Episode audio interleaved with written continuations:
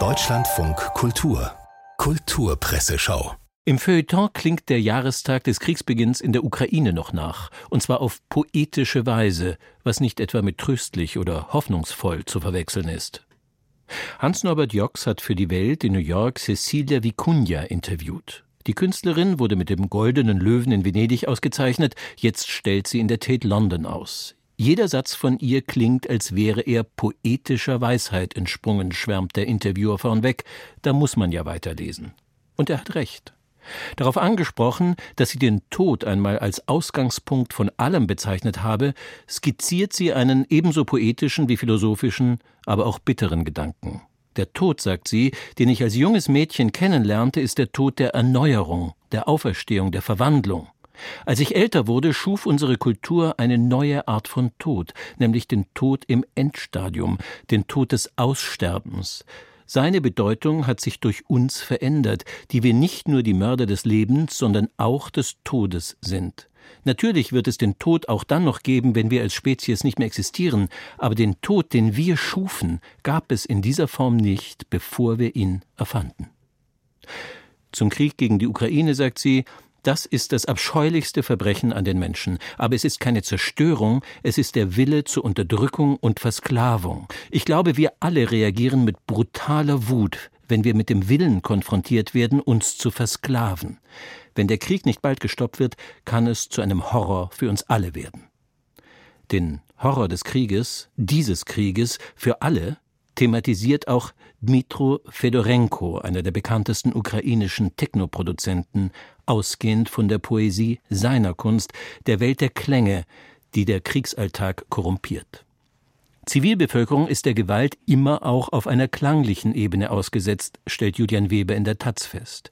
Menschen sind im Krieg zum Zuhören verdammt. Dmitro Fedorenko sagt dazu, auf der Klangebene ist Waffengeheul meist im niedrigen Frequenzbereich angesiedelt, oft hört man nur undeutliches Dröhnen.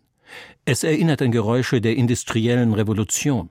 Einschläge klingen heute sehr laut, denn Artillerie verwendet große Kaliber. Bomben haben größere Sprengkraft. Ganze ukrainische Städte sind von den Russen in Schutt und Asche gelegt worden. Der brutale Klang ist Teil der Kriegsführung. Technik entwickelt sich weiter, Tod bleibt tot. Wir haben 2023, aber die Gewalt gleicht in vielem der des Zweiten Weltkriegs vor 80 Jahren. Dmitro Fedorenko, berichtet Julian Weber in der Taz, wollte sich zum Militär melden, fand jedoch, er könne seinem Land mehr helfen, wenn er in Deutschland bleibt. Mit seiner Frau, der Musikerin Katerina Zawolowka, hat er ein Label gegründet, für das internationale Künstlerinnen und Künstler Musik einspielen. Alle Einkünfte werden ukrainischen NGOs gespendet. Das Finanzielle, betont Fedorenko, ist nur eine Ebene. Die Künstler zeigen offen ihre Solidarität mit der Ukraine. Das ist auch wichtig, denn unser Projekt ist politisch. So wie alle Kunst in der Ukraine derzeit politisch ist, auch alle Poesie. In der Süddeutschen zitiert Oksana Matitschuk eine poetische Neufassung des Vater Unser aus der Feder der ukrainischen Dichterin Katerina Kalytko, entstanden am 18. September 2022. Obwohl er sich an Gott richtet, bemerkt Oksana Matitschuk, ist der Text kein Ausdruck der Hoffnung und Zuversicht. Er ist ein Versuch, darüber zu sprechen, was sich uns in Butscha, Irpin, Isium offenbarte, nachdem die in Anführungszeichen Befreier sie verlassen hatten. Zitat Das Geräusch der knirschenden Wirbel, das Knacken der zerbrochenen Kniescheiben, die zerschnittenen Sehnen. Es ist, so Xana Matitschuk, ein Verlangen nach der irdischen Gerechtigkeit, nicht nach einer, die vielleicht irgendwann im Jenseits stattfinden könnte. Und es ist eine Bitte um die Nichtvergebung, denn wir, die wir im Leben blieben, sind bereit, mit einer Schuld weiterzuleben. Und dann noch einmal ein Zitat.